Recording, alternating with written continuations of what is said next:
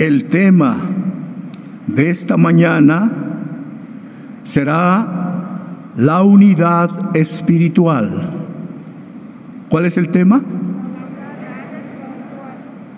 Es decir, que este pueblo, que esta iglesia, ¿cómo debe de estar siempre? Unida. Y máxime que ahora vienen días difíciles. ¿Cómo debemos de estar todavía más unidos? Ahora que Dios nos ha bendecido con nuevas almas, que echaron mano a la vida eterna en los recientes bautismos y nacieron nuevos hijos de Dios, cuyos nombres ya están inscritos en el libro de la vida, esta mañana el Espíritu de Dios nos invita a fortalecer la unidad en esta familia espiritual, a fin de mantener esta bendición espiritual y unidos salir triunfantes en las pruebas que se avecinan. Que aunque serán fuertes estas pruebas, tenemos la confianza en el Señor, que saldremos vencedores con su santa ayuda. Veamos cómo por esa unidad se han logrado estos triunfos, pues gracias al trabajo unido y con el mismo propósito de los obreros locales, los coros y de la iglesia fiel, hubo fiesta en los cielos. Y en medio de tanto desaliento en que vive el mundo, nosotros estamos unidos, porque Dios sigue con nosotros y hemos alegrado al siervo de Dios, lo cual sin duda también nos alegra. Para iniciar nuestra explicación de esta mañana, escucharemos de pie un fragmento de una carta del apóstol de Jesucristo, Nazón Joaquín, que dice así, pues mayor gloria es la unidad en los tiempos de adversidad. Al venir la tribulación, os mostráis, os mostrasteis valientes. En la largura de días, perseveráis con paciencia la iglesia del Dios vivo está sana, está viva, es aún más hermosa. No hay desánimo, ni miedo, ni temor. Seguimos con denuedo, con valor, con fuerza, con seguridad y con esperanza y con una hermosa fe. Apóstol de Jesucristo, Nazón Joaquín García, Los Ángeles, California, 7 de mayo de 2021. Siéntese la iglesia.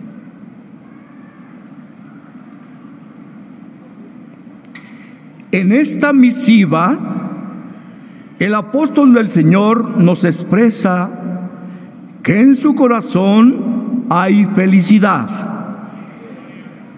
ya que Dios le ha manifestado que la iglesia sigue cumpliendo su misión, realizando las obras para las que fue llamada, bautismos, avivamientos, obras sociales y evangelización. Se sigue anunciando el mensaje de salvación y Dios sigue con nosotros animándonos y fortaleciéndonos con la palabra apostólica. Dios bendiga grandemente al apóstol de Jesucristo, que nos lleva en sus oraciones y está orgulloso de esta unidad y fidelidad a Dios y a su elección. en la que vive la iglesia, fe que nadie podrá quitar, porque conocemos la honorabilidad e integridad del siervo de Dios. Por ello, sus mensajes nos siguen fortaleciendo la fe y la gloriosa esperanza que radican en nuestro corazón así como el amor y fidelidad a Dios, a su iglesia, la cual alegra en gran manera a nuestro Padre en la fe. Esto significa que la iglesia sigue adelante, que estamos trabajando, que vivimos en paz y en unidad. Y al ver los frutos que está dando la iglesia, le hemos alegrado al siervo de Dios. Bendito sea Dios que nos sostiene como la familia espiritual que es la iglesia. Porque tenemos presente que el apóstol de Jesucristo nos recalcó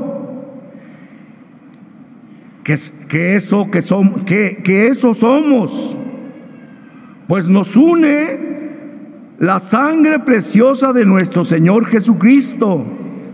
Así es, hermanos, ya que a pesar de las adversidades que ha traído la pandemia y los conflictos y guerras que están preocupando al mundo entero, la bendita iglesia de Jesucristo sigue unida. Porque sólo así Dios envía bendición, como expresaba el salmista en el Salmo 133, del verso 1 al verso 3. ¿De qué estamos hablando, hermanos? Salmo 133, verso 1 al 3. Dice así, mirad cuán bueno y cuán delicioso es habitar los hermanos juntos en armonía. Es grato a Dios que sus hijos vivan en armonía. Es como el buen óleo sobre la cabeza, el cual desciende sobre la barba, la barba de Aarón, y baja hasta el borde de sus vestidos. Es como el rocío de Hermón que desciende sobre los montes de Sión, porque ahí envía Jehová, ¿qué cosa? Bendición y vida eterna. ¿Cuándo es, hermanos, que Dios envía bendición y vida eterna a su pueblo? Cuando hay divisiones, cuando vivimos peleando, ¿Cuándo es que envía Dios bendición y vida eterna? Cuando hay unidad y armonía, el Señor bendice a su pueblo. ¿Cuándo? Y lo cuida. Y esto es sabido aún de los ajenos del pueblo del Señor.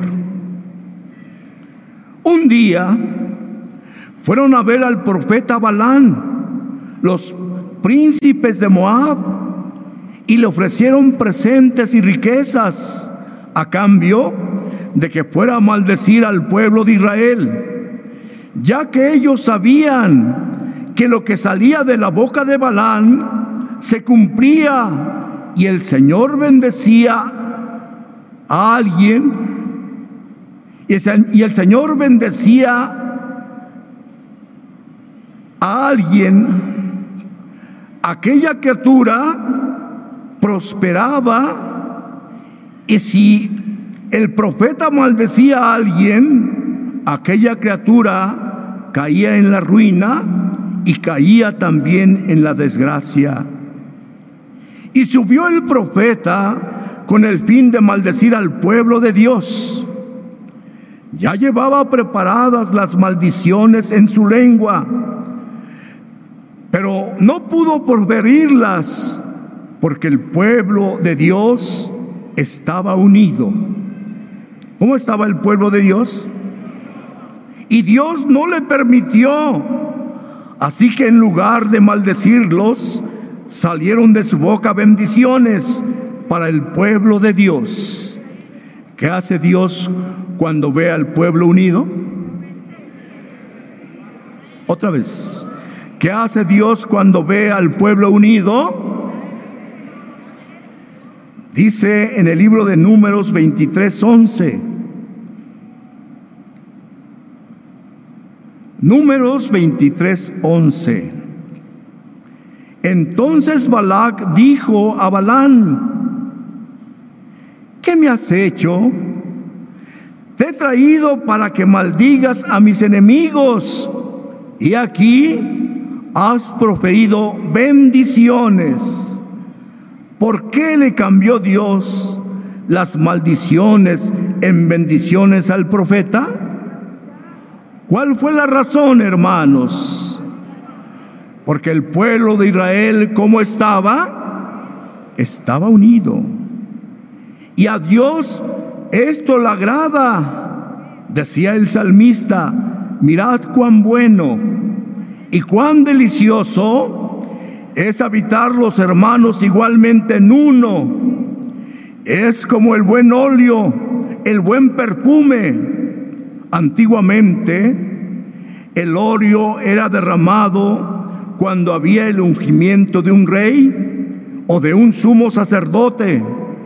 Cuando esto sucedía, el aroma del óleo inundaba aquel lugar y era un aroma muy agradable que el pueblo disfrutaba. Pues más agradable es la unión de los hermanos ante Dios. ¿Qué es más agradable? Es la unión de los hermanos ante Dios. Qué bonito será cuando el siervo de Dios vuelva a estar con nosotros y contemple esta unidad y esta armonía en la iglesia, sin duda alguna se alegrará. ¿Así está hoy la iglesia del Señor en hermosa provincia? Pregunto. ¿Estamos unidos o estamos divididos? ¿Quién nos ha unido? Pregunto. ¿Quién nos ha unido? El que nos ha unido es un apóstol de Jesucristo llamado Nazón Joaquín García. Sigamos con esta unidad, conservemos esta esperanza y mantengamos firmes en el Señor esta unidad a Dios, a Cristo a su siervo, porque sabe la iglesia que un reino dividido no prevalece. ¿Qué es lo que le acontece a un reino dividido? Otra vez, ¿qué es lo que le acontece a un reino dividido? Pronto se termina, pronto se acaba. Sin embargo, nosotros seguimos unidos aunque estemos pasando por terribles pruebas, ¿o no es así? Aunque estemos pasando por qué cosa? Por terribles pruebas, pues todos nosotros sabemos que en la vida del cristiano hay adversidades y que la iglesia siempre ha padecido persecuciones y menosprecios, pero sabemos que en medio de esta tribulación tenemos la ayuda de Dios. Y Él nos consuela a través de la oración, que nos acerca a Él. Y por la oración escucha nuestras plegarias y responde a nuestras peticiones. Por este motivo, loado sea nuestro Dios y alabado sea su Hijo amado Jesucristo. ¿Y cuáles son los padecimientos en la vida del cristiano, hermanos? ¿Cuáles son los padecimientos en la vida del cristiano?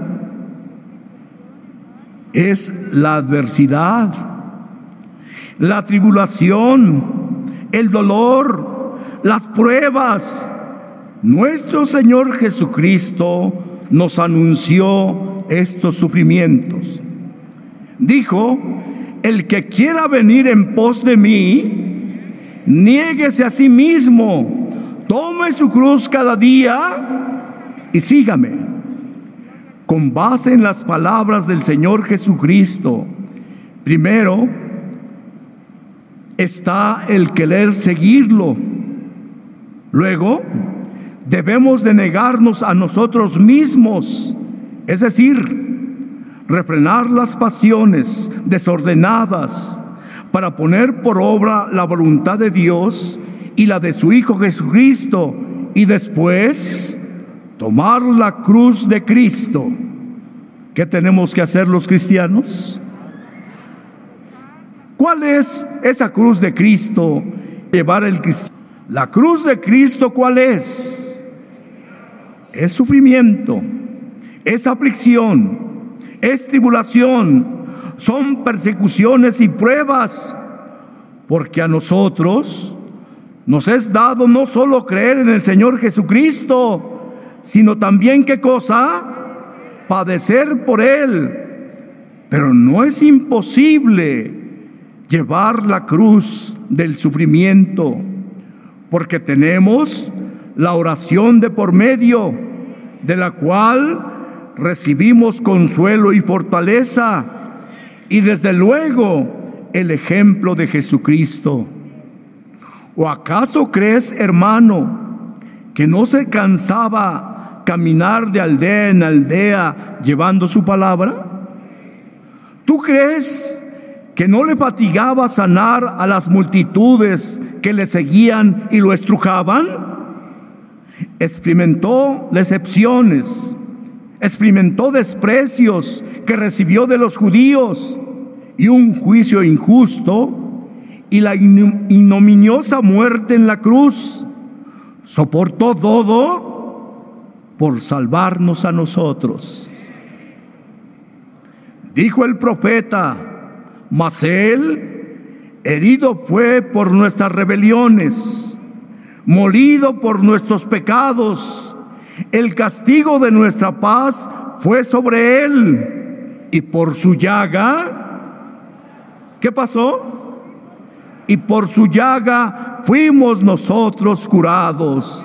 Alabado sea el Señor Jesucristo, glorificado sea su santo nombre. Siempre se sostuvo firme, como viendo al invisible y Dios lo resucitó. Ahora está sentado a la diestra de su Padre, lleno de gloria y de honra. Y desde allá intercede por su iglesia, la que milita en la tierra, en la que tú y yo estamos, la que Dios buscó para que le adoremos en espíritu y en verdad.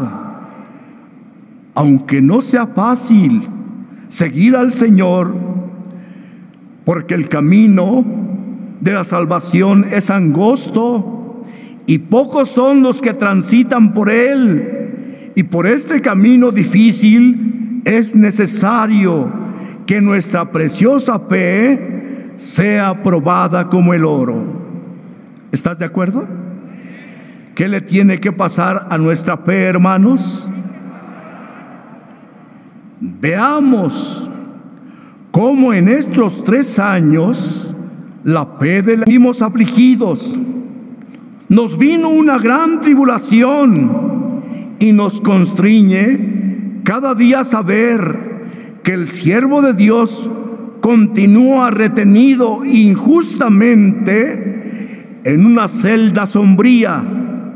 Además de la aflicción que nos entristece, que nos el alma. Se han sumado los estragos de la pandemia. Sin embargo, Dios ha mostrado su infinito amor y su gran misericordia en estos momentos difíciles. ¿O estamos solos? ¿Quién nos está ayudando, hermanos, en esta tribulación? El único Dios todopoderoso. A Él se ha dado la gloria por siempre. Y nos ha prometido salir adelante con algunas pérdidas humanas y económicas.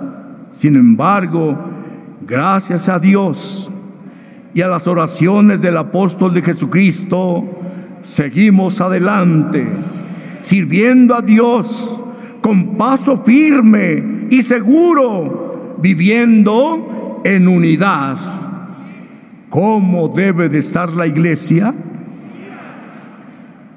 Esta condición presente en cada uno de los hermanos de la iglesia de Cristo ha llenado de felicidad el corazón del apóstol del Señor. Y él observa que todo ha sido posible con la ayuda de Dios. Y así es, hermanos. Además de la intercesión de nuestro Señor Jesucristo, apoyados todos en la poderosa oración del ungido del Señor, que pese a tanta desgracia en el mundo, a nosotros oración nos mantiene unidos en Cristo Jesús. Por ello, el varón de Dios nos ha dicho en su carta del 7 de mayo 2021, pues mayor gloria es la unidad en los tiempos de adversidad, al venir la tribulación, os, os mostrasteis valientes. En la largura de días, perseveráis con paciencia. ¿Cuál es la mayor gloria que ve el apóstol del Señor en la iglesia de Cristo? La unidad. Y al ver que se cumple en nosotros lo que expresó el Señor en su oración. Yo en ellos y tú en mí, para que sean perfectos en qué? Otra vez. Yo en ellos y tú en mí, para que sean perfectos en qué? En unidad. Cuando ve el apóstol del Señor a su iglesia unida, la iglesia vive en perfecta unidad. Alabado sea el Señor Jesucristo. Hermosos días estamos viviendo. Qué alegría contemplar que la iglesia del Señor sigue adelante y que a pesar de estar en medio de tribulación y de aflicción, Dios nos está respondiendo. ¿O no es así? Cuidemos esta unidad en la iglesia, actuando con prudencia y aún perdonando a los detractores como nos ha enseñado el siervo de Dios. Que no nos dejemos llevar por sus provocaciones. Seamos prudentes hermanos en estos días. Este sentir necesitamos conservarlo a fin de que Dios siga con nosotros y responda a nuestra petición.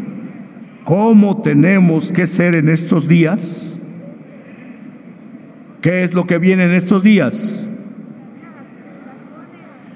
¿Cómo debe de estar la iglesia, hermanos, jóvenes, ancianos, hermanos de mediana edad y aún los niños ¿Qué es lo que debemos demostrar? Sobre todas las cosas, valoremos la bendición que Dios nos ha regalado. Formar parte de su pueblo. Pues, par, pues de parte del apóstol de Jesucristo, Nazón Joaquín García, tenemos una enseñanza en la cual el varón de Dios nos ha exhortado en su carta y dice su enseñanza, ti seguimos adelante y no hay nada ni nadie que nos detenga. Ante las difamaciones y calumnias, afirmamos que somos hijos de Dios. Por lo tanto, nuestra respuesta nunca será la violencia. Mientras maldicen, yo, bendeciré a nuestro Dios. Mientras acusan, le daré la gloria a Dios. Mientras tratan de seguir mintiendo, yo le seguiré dando la grandeza y la alabanza a mi Dios y la adoración que le corresponde a mi Señor Jesucristo, quien aboga por nosotros día a día. Enseñanza que también es una responsabilidad que debemos de asumir. Más porque el apóstol de Jesucristo nos ha enseñado con su ejemplo y nos ha pedido que la cumplamos. La iglesia de Dios tiene un blanco perfecto a seguir. ¿Quién es nuestro blanco perfecto a seguir, hermanos? Es Cristo. Por lo tanto, nos concierne ir siempre hacia adelante, unidos a la elección apostólica, adorando a Dios y a su Hijo amado Jesucristo, pues mayor gloria es la unidad en los tiempos de adversidad. Así lo ha expresado el siervo de Dios. ¿Qué nos dice el siervo de Dios en su palabra? Que mayor gloria que es en los tiempos de qué? De adversidad. ¿Cómo quiere el varón de Dios que esté su iglesia? Unida. ¿Hacia dónde debe de caminar la iglesia de Cristo? Siempre hacia adelante, como el atleta que corre hacia la meta, aunque sienta cansancio y sienta dolor, no importa, hace un esfuerzo mayor por obtener el premio, aunque sabemos que es un premio corruptible. En cambio nosotros, hermanos, vamos por un sublime galardón eterno en los cielos. Por ello, el apóstol Pablo, de quien las sagradas escrituras dan testimonio, que fue uno de los apóstoles del Señor que más padeció. Escribe en su carta a los hermanos que residen en Roma que el cristiano disfruta de una gloria muy especial cuando le es permitido padecer por el Señor.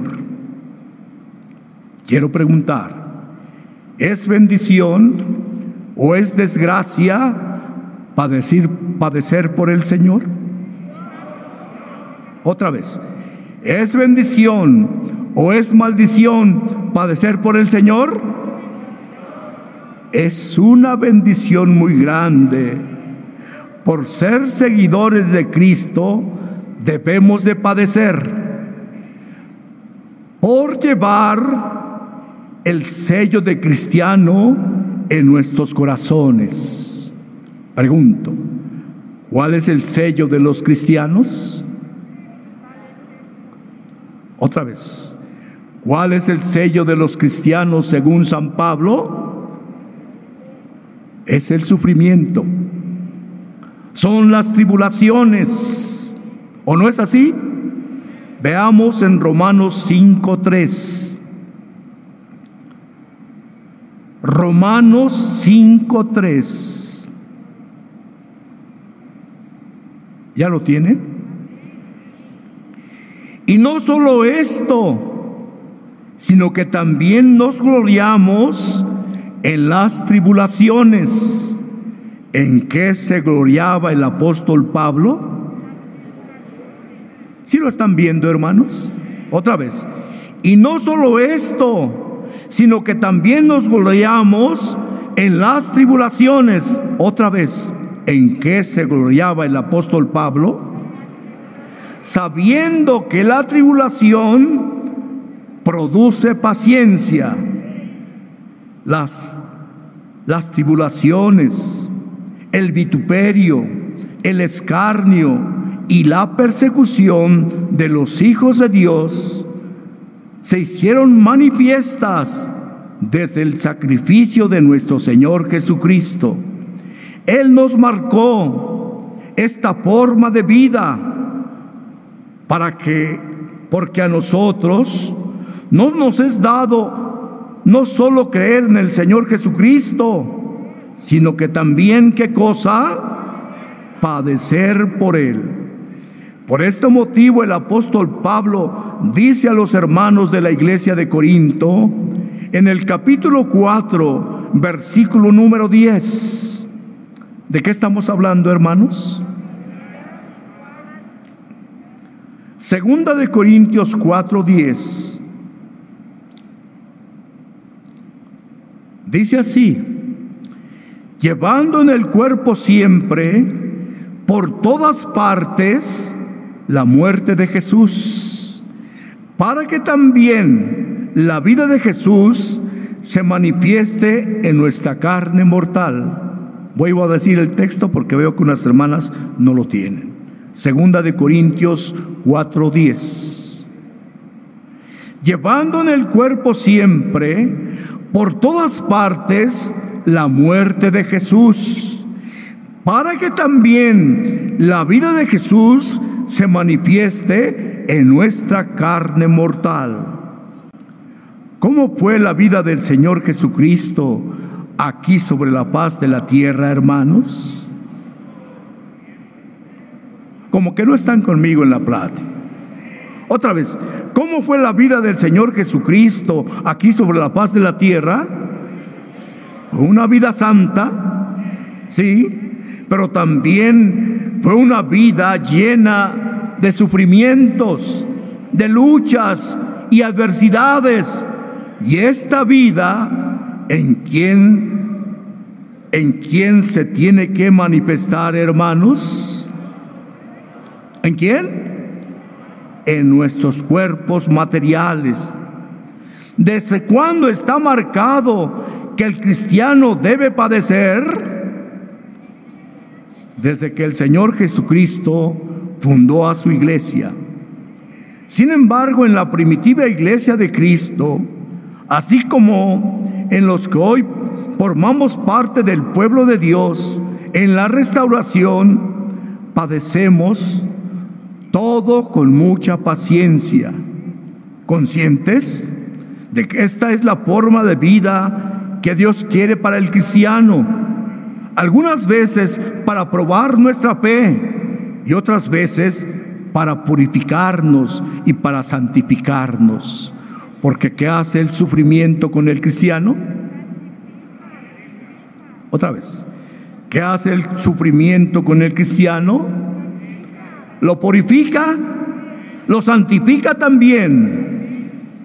El doctor Lucas dejó testimonio de esta forma de vida en la primitiva iglesia de Cristo y desde luego en sus apóstoles Así lo escribió en el libro de los Hechos, capítulo 5, verso 40.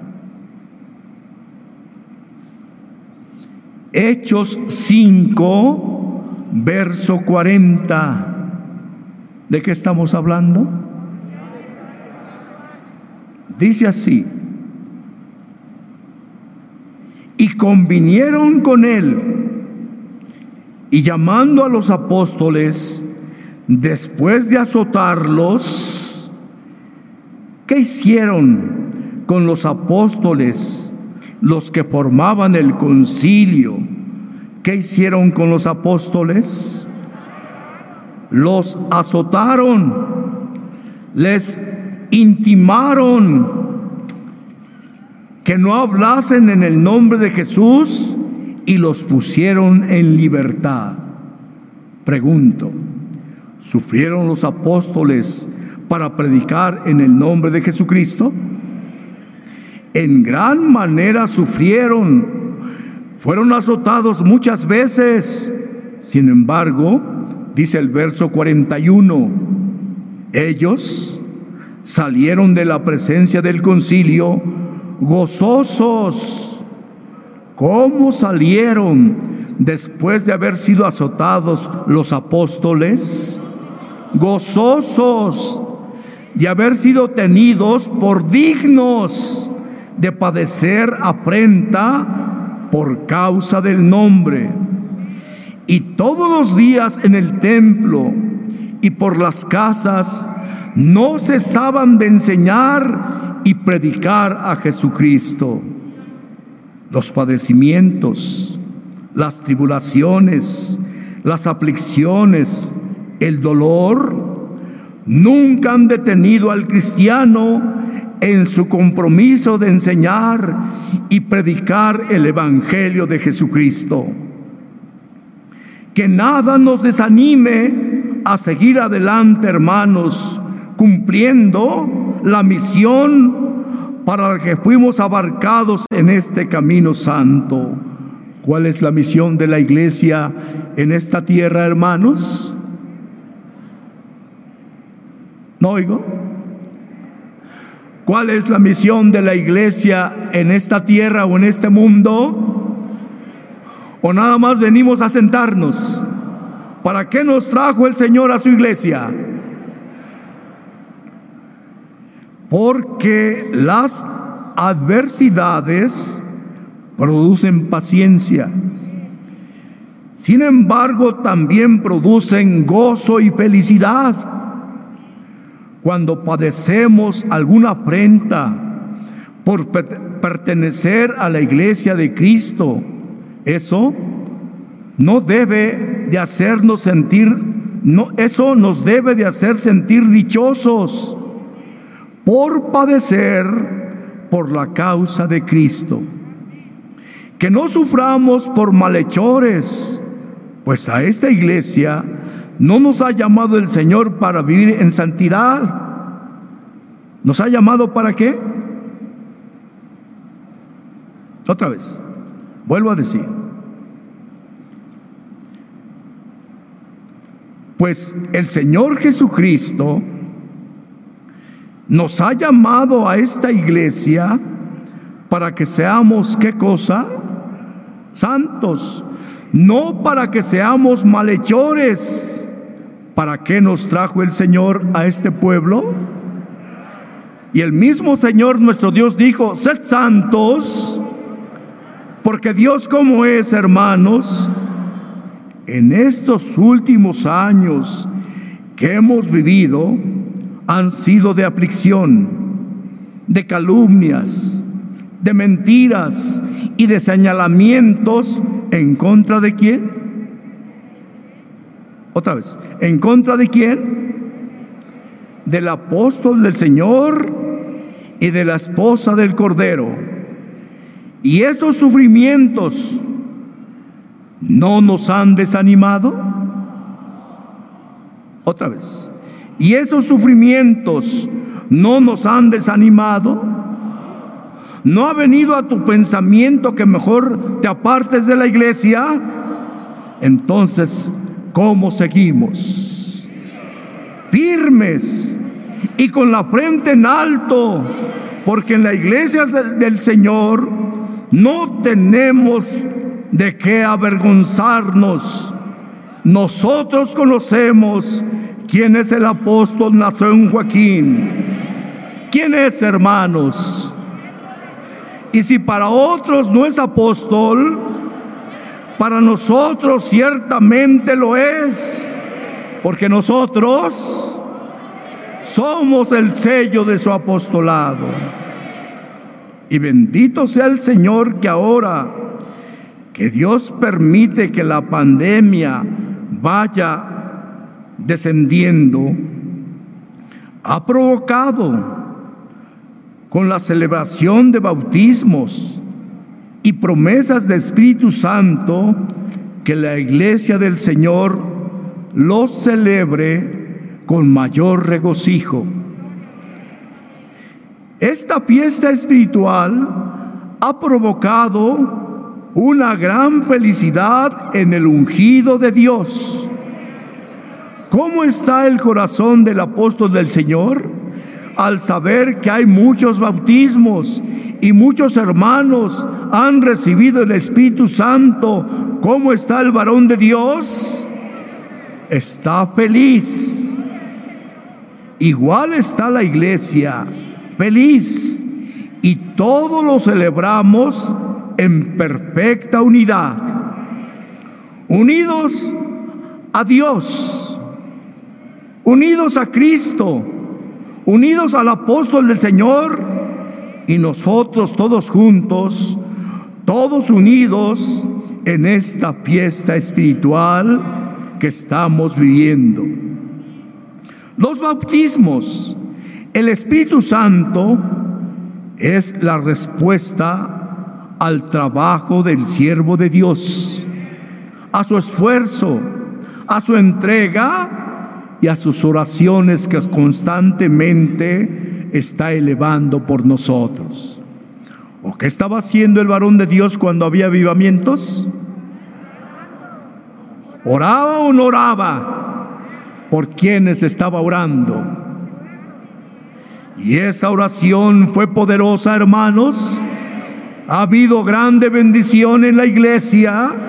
Muchos hermanos han sido llenos de qué cosa, hermanos? Y también al buen testimonio de los creyentes que como hijos de Dios le servimos a Dios con alegría. Y esta es una de las muchas formas en que Dios nos dice, yo estoy contigo, yo sigo contigo. Este glorioso crecimiento es muestra del poder de Dios y de su amor para con su apóstol y para con su iglesia. Contra todo pronóstico, hermanos, seguimos fuertes y unidos. ¿Cómo está la iglesia? ¿Cuáles eran los pronósticos que se vaticinaban en contra de la iglesia? Que la iglesia, por lo que está pasando, ¿qué iba a pasar con ella? Pero contra todo pronóstico, hermanos, seguimos fuertes y unidos. La unidad de Dios no se desgasta. Como bien sabemos, la iglesia primitiva en sus inicios vivió una etapa de grande aflicción.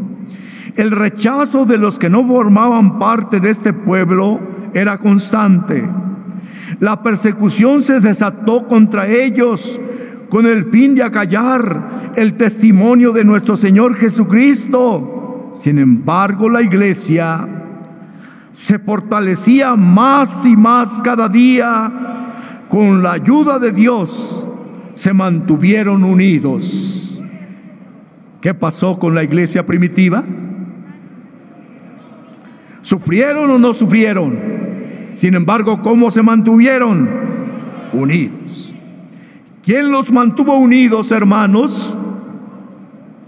Dios y Cristo y la predicación de sus apóstoles. Veamos en Hechos 2, 46 al 47. Dice así, y perseverando unánimes cada día en el templo, y partiendo el pan en las casas, comían juntos con alegría y sencillez de corazón alabando a Dios y teniendo favor con todo el pueblo. Y el Señor añadía cada día a la iglesia los que habían de ser salvos. ¿Qué hacía la iglesia primitiva? Otra vez. ¿Qué hacía la iglesia primitiva? Perseveraban unánimes, alabando al Señor ¿No estaba callada la iglesia en el templo? ¿Qué hacía la iglesia?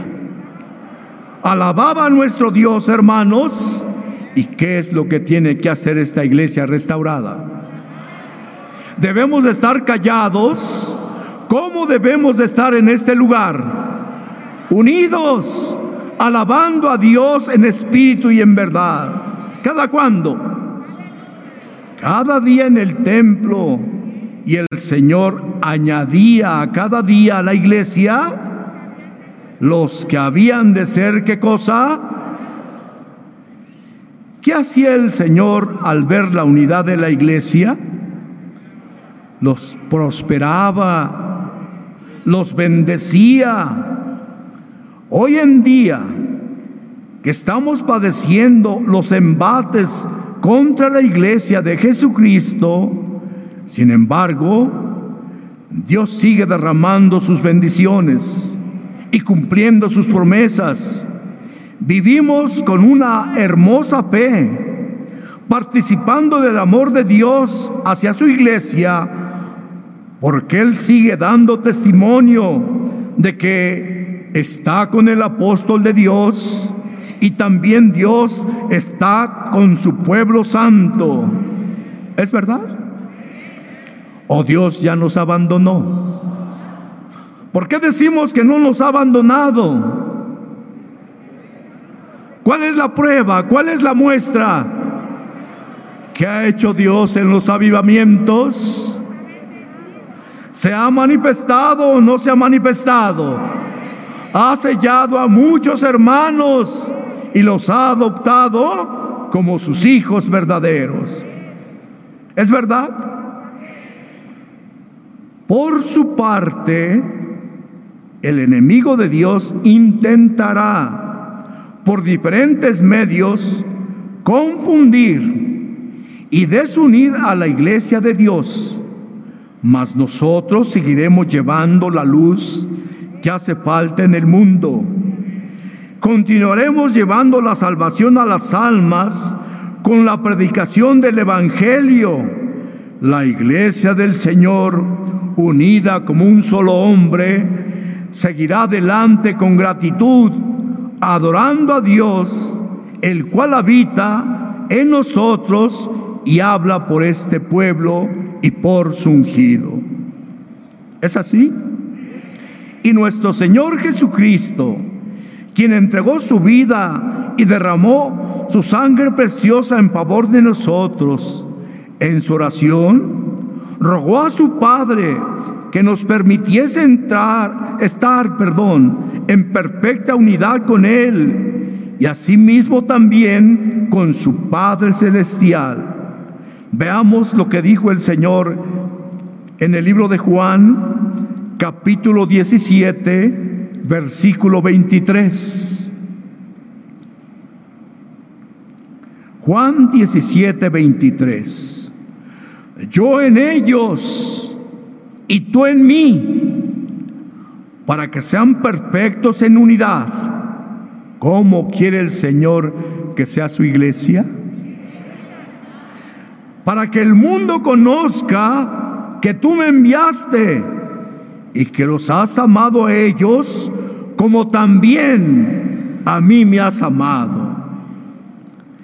Esta bendición la gozamos los que estamos con Dios, ya que a pesar de las tribulaciones, angustias, enfermedades o incluso la misma muerte, estamos unidos en paz.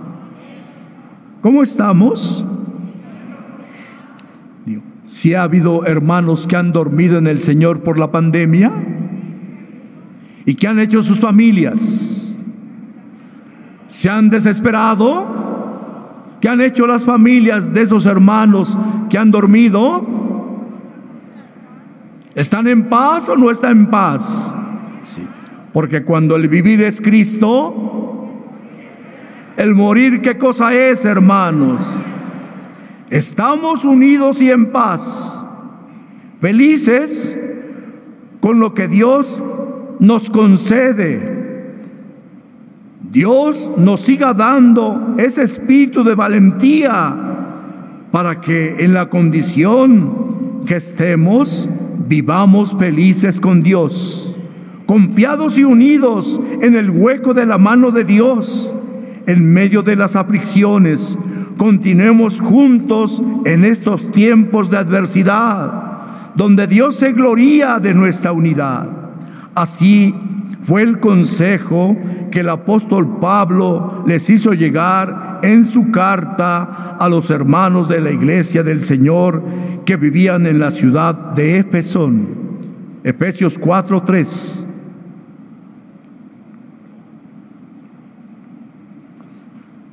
Efesios 4:3. Solícitos en guardar la unidad del Espíritu en el vínculo de la paz. ¿A qué invitaba el apóstol a la iglesia? A que fueran solícitos. ¿Para qué, hermanos? En guardar la unidad del Espíritu. Y así como los hermanos de la primitiva iglesia recibieron el consejo de los enviados de Dios, hoy también nosotros por medio del apóstol del Señor, nuestro hermano Nazón Joaquín, gozamos de la hermosa enseñanza. ¿O no disfrutamos de la enseñanza de Cristo? ¿A través de quién, hermanos? A través de su apóstol. Que ninguna situación o condición adversa nos desuna, ni nos detenga para seguir haciendo las obras del día la iglesia del Señor conoce un solo sentido. ¿Cuál es el sentido que conocemos? Adelante, hermanos. ¿Cuál es el sentido? Adelante, hermanos. Si es de Dios que llevemos una carga, un trabajo, una labor, una lucha o una tribulación, como compañera en nuestra vida, eso no nos separe. Así en cualquier situación seguiremos dando testimonio de las maravillas que nuestro Dios ha hecho por nosotros. Por desgracia, el enemigo de nuestras almas no está contento. ¿Quién es el enemigo de nuestras almas? ¿Cómo crees que esté el enemigo de nuestras almas al ver que la iglesia no se ha acabado, que sigue creciendo, que hay bautismos, que hay promesas de Espíritu Santo? ¿Cómo crees que esté el enemigo de nuestra alma? Intentará invadir nuestros pensamientos para decirnos cuáles maravillas Dios ya te olvidó. Mira dónde estás. Mira cómo estás.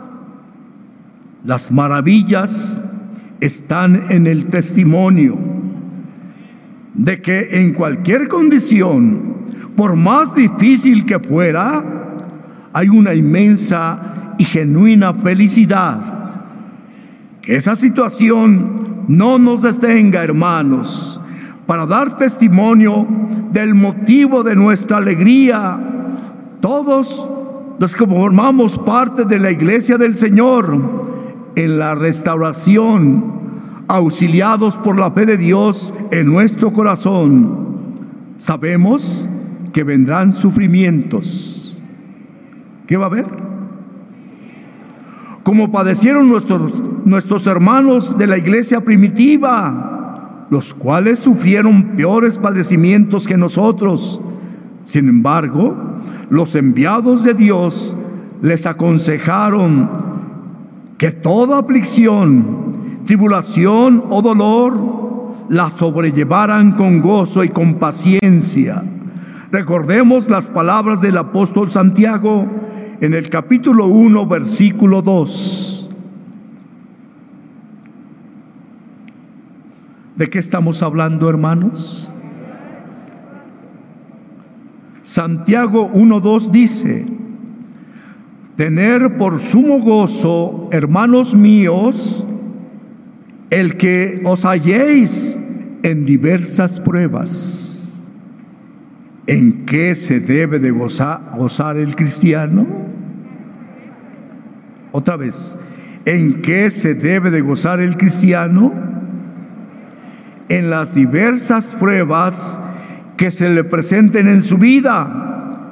Así lo reveló también el apóstol Pedro en la primera de Pedro, capítulo 1, versos 6 y 7 lo cual vosotros os alegráis, aunque ahora, por un poco de tiempo, si es necesario, tengáis que ser afligidos en diversas pruebas, para que sometida a prueba vuestra fe, mucho más preciosa que el oro, el cual, aunque perecedero, se prueba con fuego, se hallada en alabanza, gloria y honra cuando sea manifestado Jesucristo. El oro, para probar que es un metal genuino, es sometido a qué cosa, hermanos? A la prueba del fuego. Si ese metal es auténtico, si es verdadero, el fuego que hace con el oro, otra vez, el fuego que hace con ese metal, metal llamado oro, lo limpia, lo purifica, así también debe de ser probada nuestra fe. ¿Estás consciente, hermano, que es necesario que sea probada tu fe? Que sea sometida a diversas pruebas.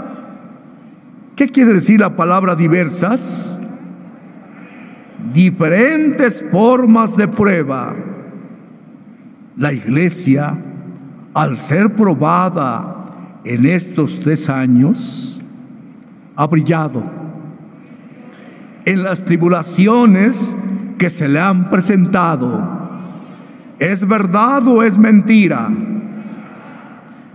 Y ahí está lo asombroso, porque la iglesia sigue prosperando aunque hay muchas pruebas Muchos ya se bautizaron.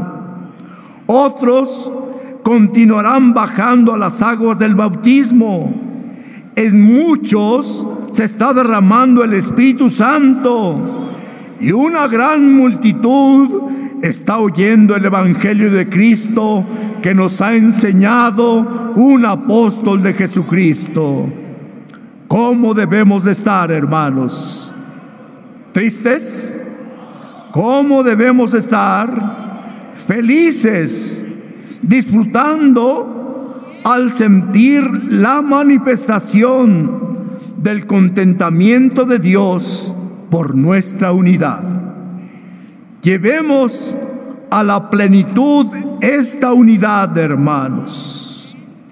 ¿Hasta cuándo debemos de conservar esta unidad espiritual que hoy nos une, hermanos? ¿Hasta cuándo? Debemos de conservarla hasta la segunda venida de nuestro Señor Jesucristo.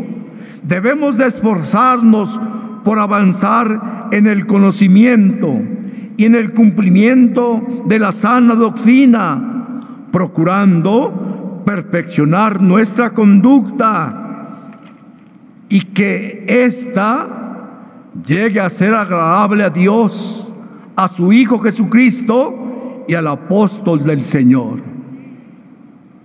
El apóstol Pablo aconsejaba a la iglesia a llegar a la plenitud de la unidad. Dice en el libro de Efesios capítulo 4 versículo 13. Efesios 4:13 hasta que todos lleguemos, ¿cuántos? A la unidad de la fe y del conocimiento del Hijo de Dios, a un varón perfecto, a la medida de la estatura de la plenitud de Cristo. Es muy importante que con toda paciencia reflexionemos en lo siguiente. La unidad de Dios trasciende el tiempo, a los hombres, a las ideas. Dios nos prepara y seguirán las pruebas, las tribulaciones, hasta que su tiempo se cumpla. ¿Hasta cuándo vamos a seguir sufriendo? Como que no me doy a entender. ¿Hasta cuándo vamos a seguir con estas tribulaciones?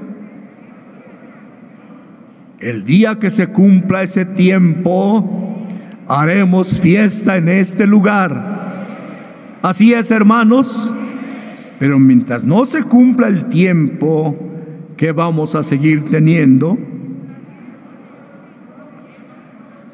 Porque la iglesia es como un árbol en crecimiento.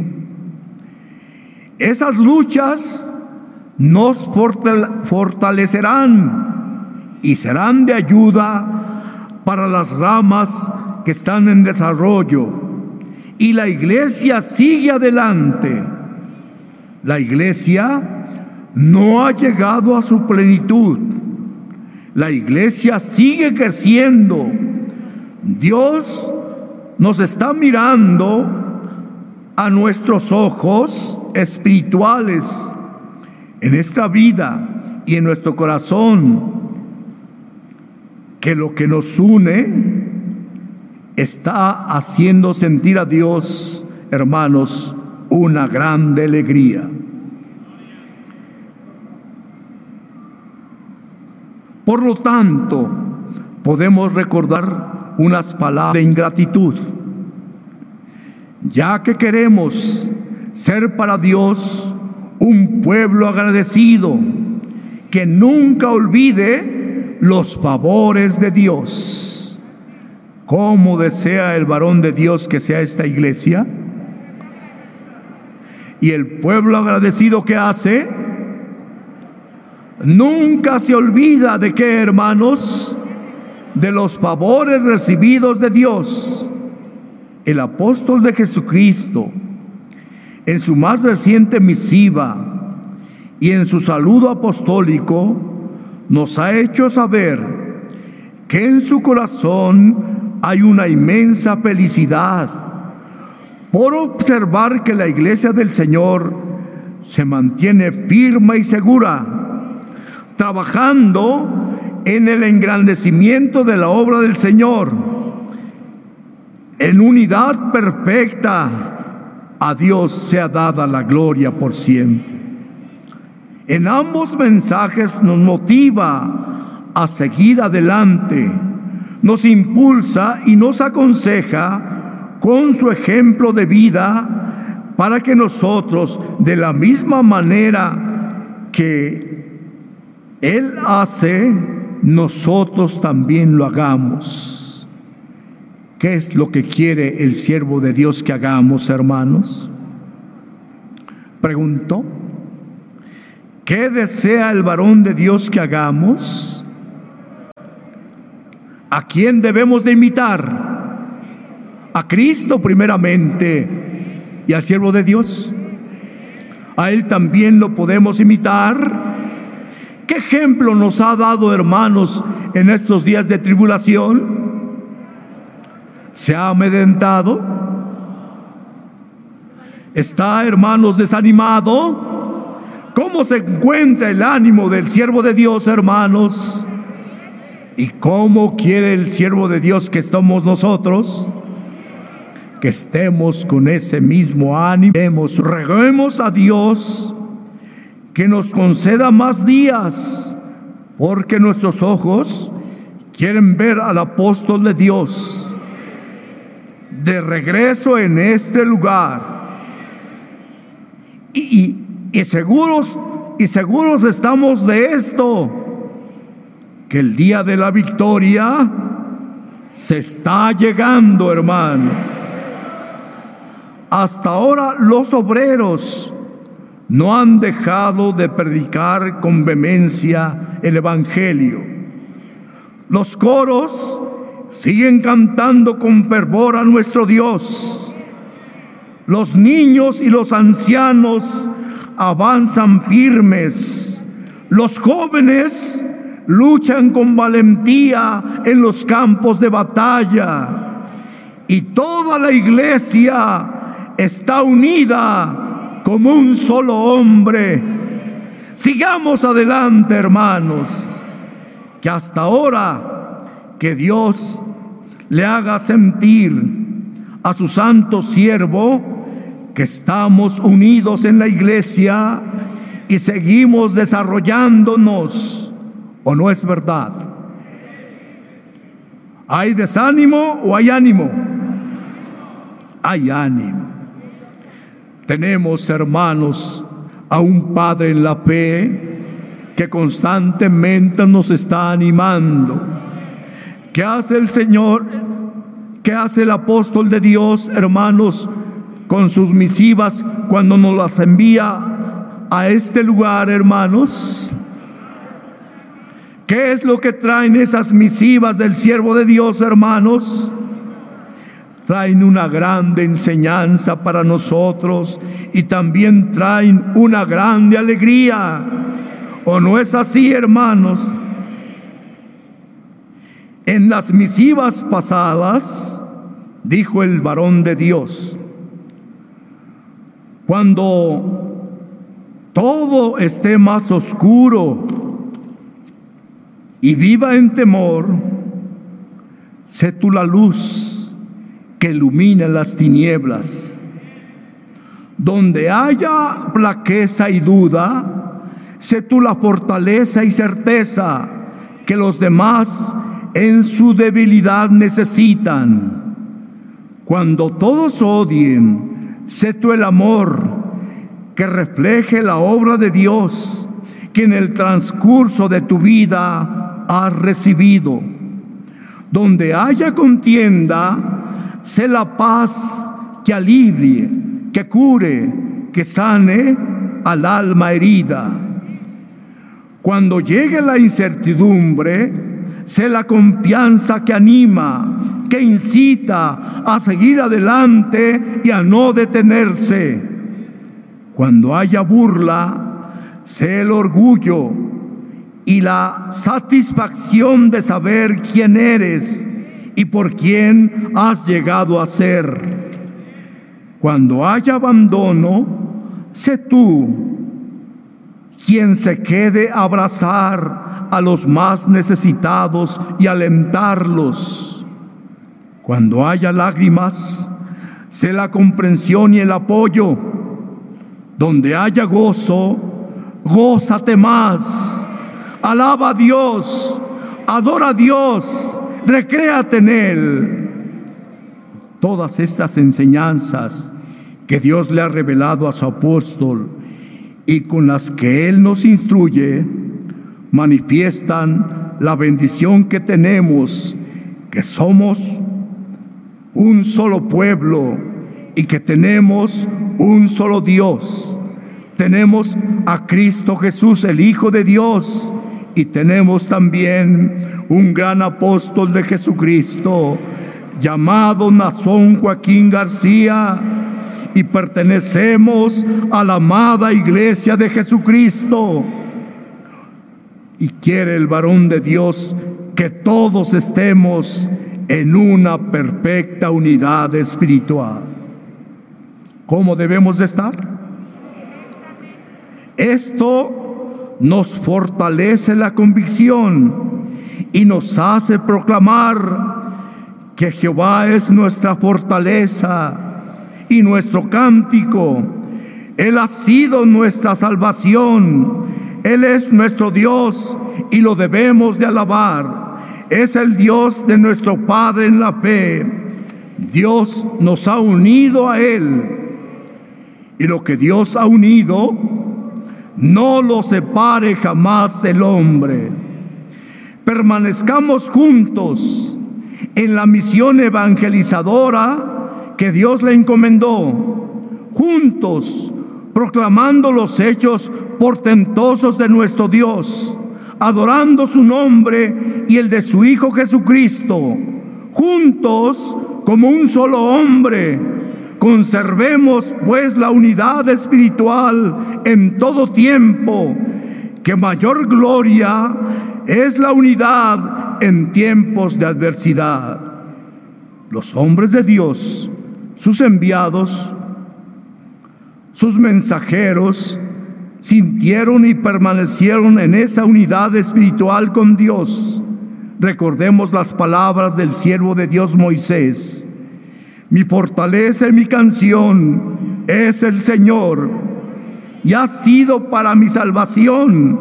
Este es mi Dios y le glorificaré, el Dios de mi Padre, y le ensalzaré.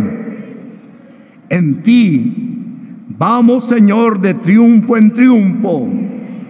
Tú eres, Señor, nuestra victoria.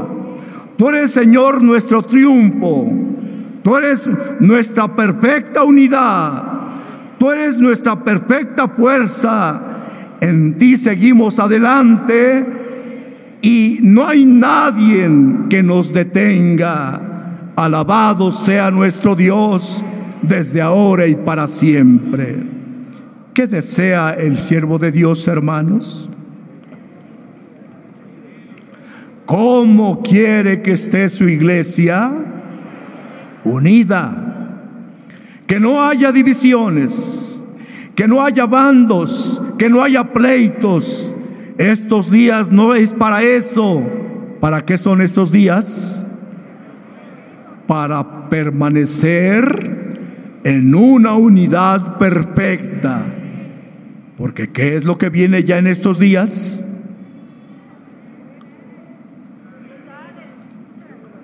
¿O por qué se nos está hablando esto, hermanos? ¿Qué es lo que viene en estos días? Vienen luchas, vienen pruebas, vienen ataques. ¿Y cómo vamos a estar? Y si estamos unidos, unidos, ¿qué va a pasar con todos esos ataques? Si estamos unidos, saldremos triunfantes porque el Señor está con nosotros. ¿Crees que podamos lograrlo? Con la ayuda de Dios, hermano.